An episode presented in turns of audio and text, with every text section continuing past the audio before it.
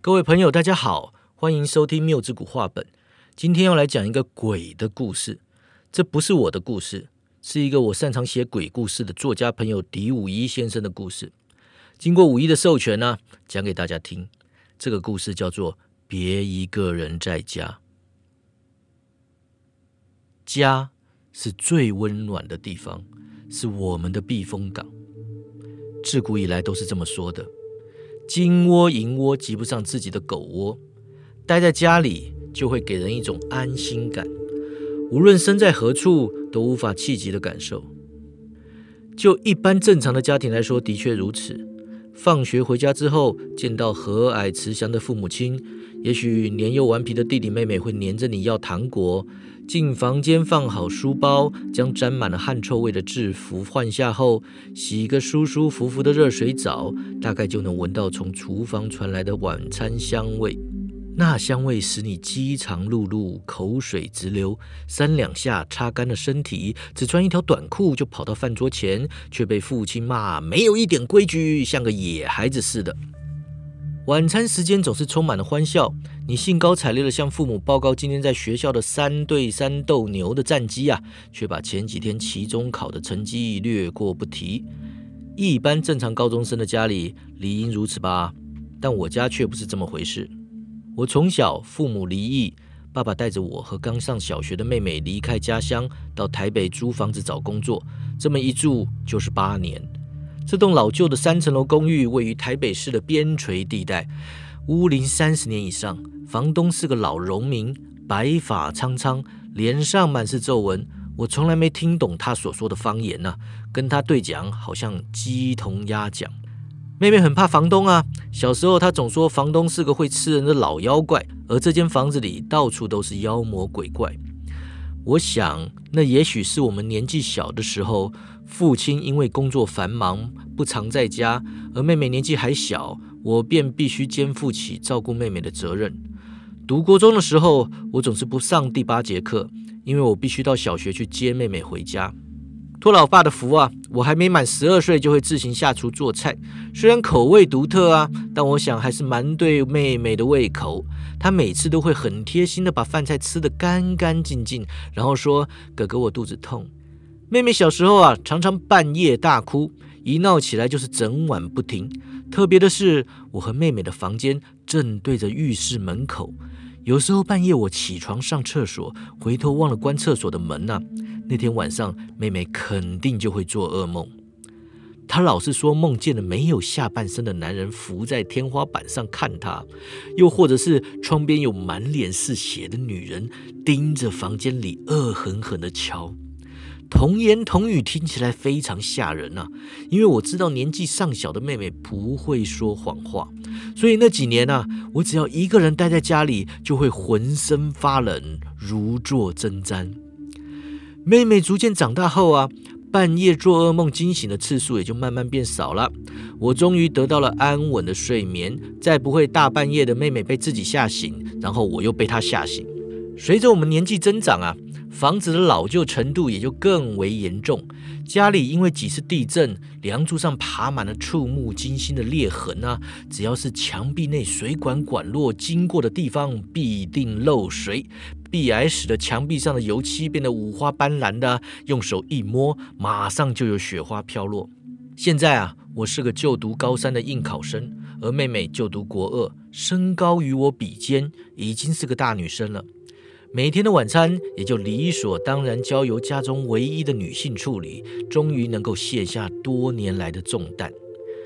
经由推荐真试，我考上了台北的国立大学，一来可以省下一些学费，二来住家里省住宿费，希望能够让辛苦的老爸轻松一点。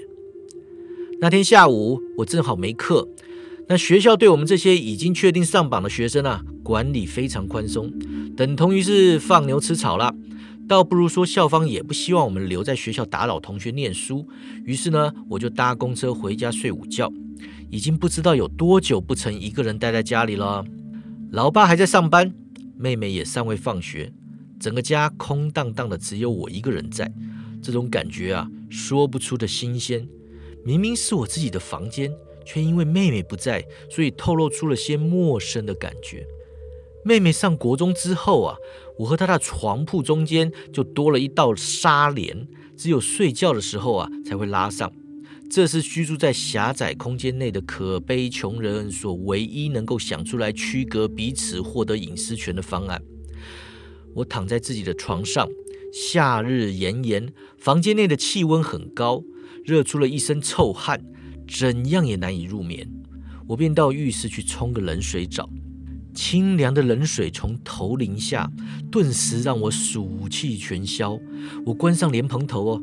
拿浴巾擦脸，柔软的毛巾在脸上摩擦着，却在眨眼之间呢，透过镜子的反射，看见了站在我身后的人。我吓了一大跳啊！浴巾松手掉在地上，转头一看，浴室里除了我，怎么可能会有别人呢？该不会是天气太热让我头昏了吧？我弯腰拾起地上的浴巾，觉得不太对劲。这空间里弥漫了一股异样的感觉啊，像是有谁正在注视我似的。那是我弯着腰啊，手里捏着浴巾，眼角余光瞄到了一副恐怖的景象：洗手台的下方恰好是浴室地板的排水孔啊，而那个排水孔上面摆了一颗女人的头啊，湿淋淋的长发塞住了排水孔。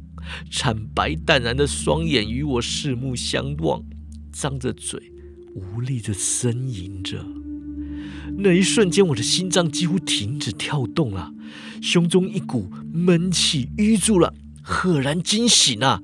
原来还是下午时分，我做了一个恐怖的噩梦。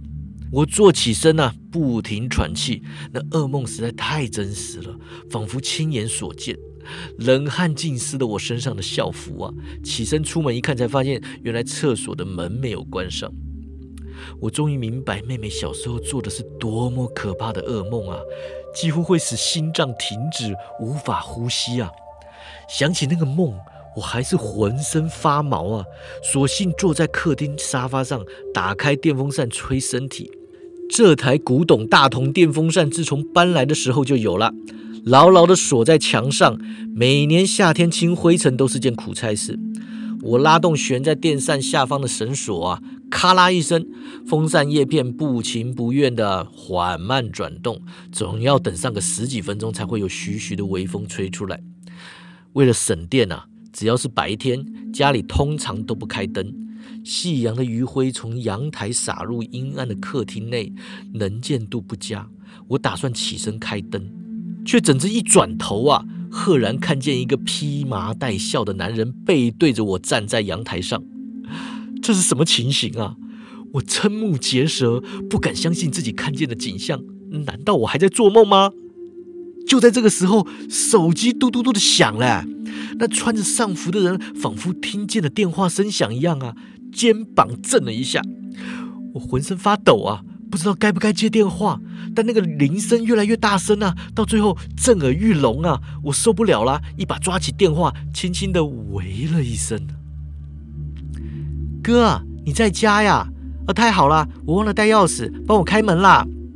哦，虽然隔着一道门呐，我还是能听见妹妹站在楼梯间说话的声音。哎，妹，你你先去，你你先去同学家，现在不要进门。我偷偷的瞄着那个站在阳台上的男子啊，他沐浴在金色的阳光里，显着诡异之极。为什么？你不是在家吗？啊，乖啦，听哥哥的话哈，先先去同学家，等一下哥再想办法去接你哈。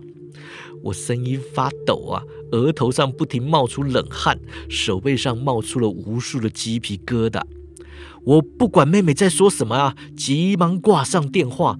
这时候，本来站在阳台上的那个怪人突然消失无踪啊，就像从来没出现过一样。妹妹就在楼梯间等得急啦，竟然用力拍铁门啊，砰砰砰连响。我烧着头啊，还搞不清楚状况，大声的就说：“好啦，不要拍了啦，会吵到邻居啊！我现在就去开门啦。”虽然那个怪人消失啦，但是要我走到阳台去开门呐。还是有点犹豫，我并不能理解家里出了什么状况啊？为什么会做那个怪梦啊？为什么会无端看到一个怪人出现在家里啊？哎，砰砰砰砰，呃，砰砰砰砰的，妹妹难道是想上厕所吗？把铁门拍得乒乓乱响的，又急又快。铁门巨响之中啊，手机又响了。我看都没看就接起电话说：“不要再拍了，听到没啊？很吵哎！”我走到阳台上准备开门啊，却听见电话那头妹妹告诉我说：“拍什么呀？哎哥，我今天晚上晚点回家哦，想跟同学去逛百货公司啊，你别担心啦，我不会乱买东西的啦。”我哑口无言呐。哎哥，哥，怎么啦？手机掉在地上，屋子传来妹妹关切的声音。我现在怎么敢去开门呢？我就用最快的速度冲回房间里，把门紧紧锁死，吓得魂不附体的蹲坐在地上，双腿发软啊。家里到底发生了什么事情啊？现在我只希望爸爸赶快回家呀！我再也不想一个人待在家里了啦。夕阳西下，屋内也渐趋黑暗了。那吵闹不休的声响似乎已经停止了。我也不愿去想，也不愿去猜，到底是谁在外面用力拍铁门呢？我只知道那肯定不会是什么好东西嘛。我就坐在床边呢，盯着手表，秒针慢慢的跺动着。这一辈子。从来没有觉得两个小时有这么难熬的。爸爸通常是七点半到家呀，而妹妹在我下课前就会回家准备晚餐。仔细想想，上了高中以后，似乎没有自己单独待在家里过。孤独的恐惧感逐渐侵蚀我的心灵啊！我抱着头簌簌发抖，这种感觉不知道过了多久，我已置身于伸手不见五指的黑暗之中。突然间，听见了开门的声音，老爸熟悉的声音喊着说：“哎，怎么没人在家呀？跑哪去玩啦？也不跟我通知一声。”我的眼泪几乎要夺眶而出了，连忙起身，却突然想到下午那个狂拍铁门的人，不是也假装妹妹拨电话给我吗？那如果这个老爸也是假的，那该怎么办呢？我的手机又掉在外面啦，没办法查证啊！正心慌的不知道该如何是好的时候，突然间，房间的木门上叩叩两声，老爸站在外头说：“哎，小季啊，你在里面干嘛呀？干嘛不开灯啊？你手机丢在阳台干嘛？不要啦！”我我我在我我在我开了门啊，看见老爸亲切的笑容，他手里提着香喷喷的油饭，就说。哎，今天同事有小孩满月，送了我一盒油饭，还热着。哎，你怎么啦？都高三了，还会躲在房间里哭啊？难道是失恋了？老爸就笑着说呀。我就说没有啊，没啦，我我刚刚做噩梦而已啦。我甚至不知道自己是一把鼻涕一把眼泪哭上着脸的状态。老爸左看右看啊，就问说：“小妹嘞？”他说他跟同学去逛百货公司，晚一点回来，不然我去接他好了。我就说啊，啊，这时候铁门轻响啊，我和老爸说话的同时，妹妹也回家了。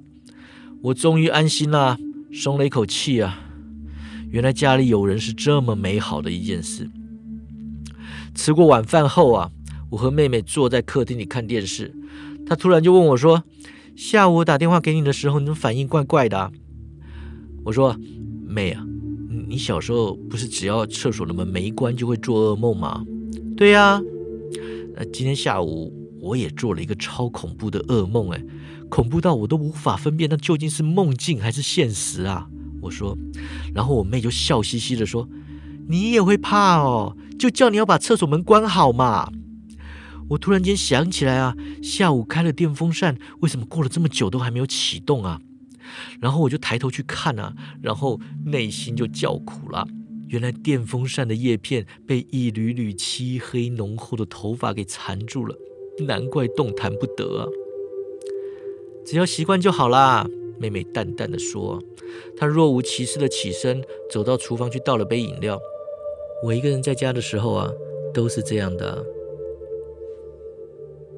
别一个人在家的故事就到这里结束了。缪之谷画本，咱们下回见。